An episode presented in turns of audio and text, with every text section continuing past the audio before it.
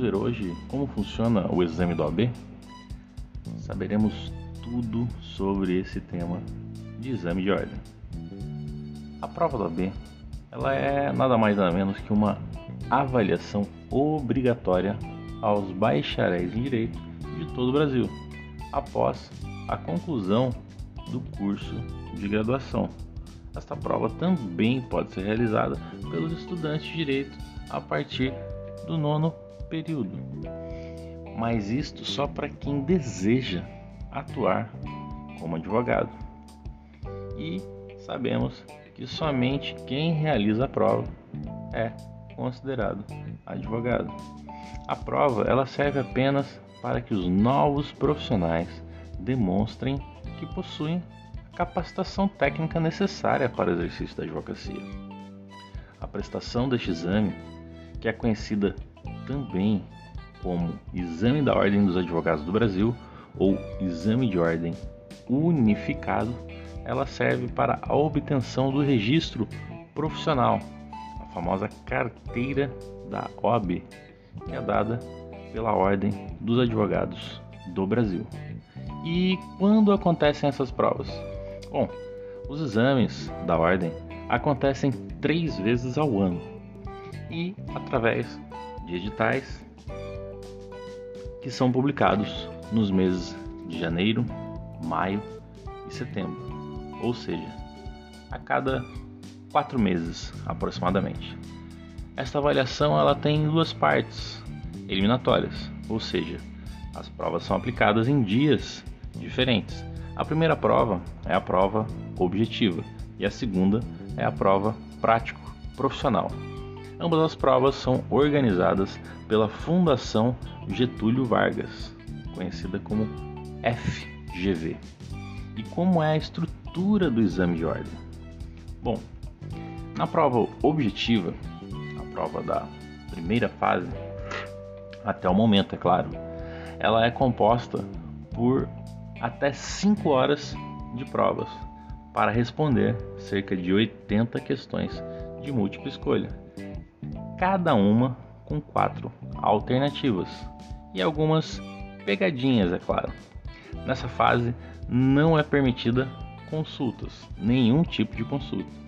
E no exame são cobradas disciplinas obrigatórias do curso de Direito, incluindo Direitos Humanos, Código do Consumidor, Estatuto da Criança e do Adolescente, Direito Ambiental, Direito Internacional, Filosofia do Direito e recentemente a OAB decidiu incluir as matérias de Direito Eleitoral, Direito Financeiro e Direito Previdenciário.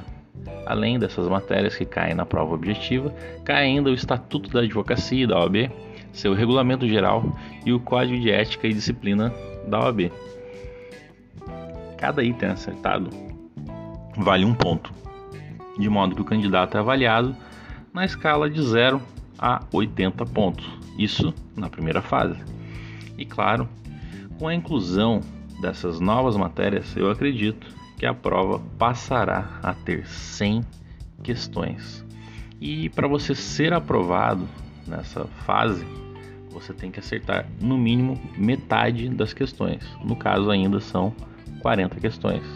Provavelmente, como já dito anteriormente, isso vai mudar.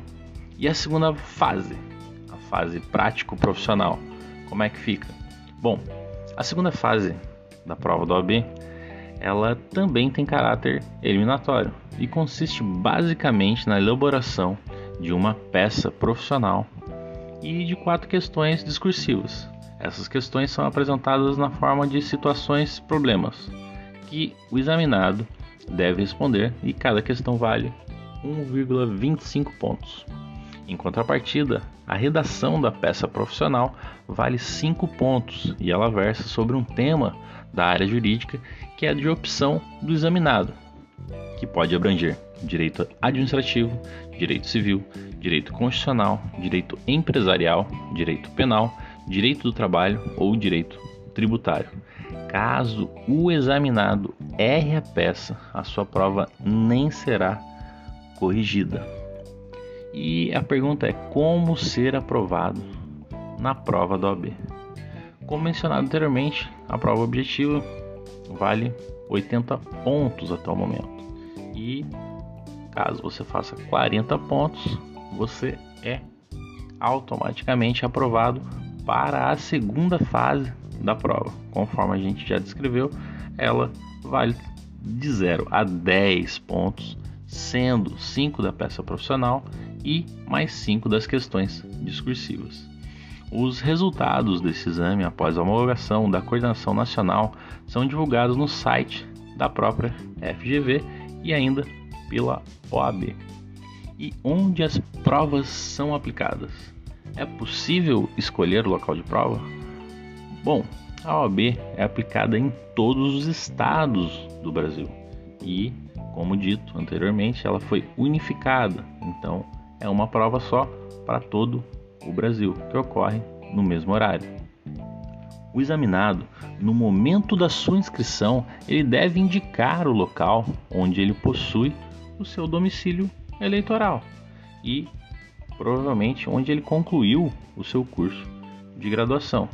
Nada impede que ele realize o exame em outro estado, diferente do escolhido no ato da sua inscrição. Porém, ele precisa encaminhar um requerimento à Coordenação Nacional do Exame de Ordem Unificado, de acordo com as próprias orientações dispostas no edital.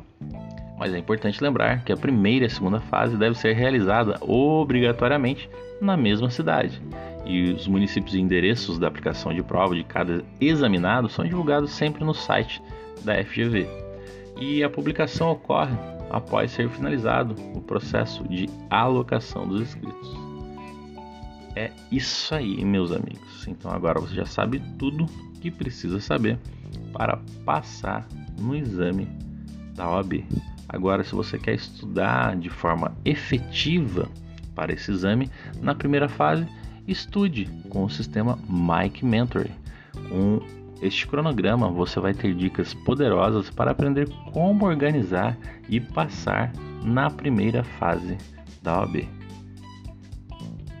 Muito obrigado e até a próxima.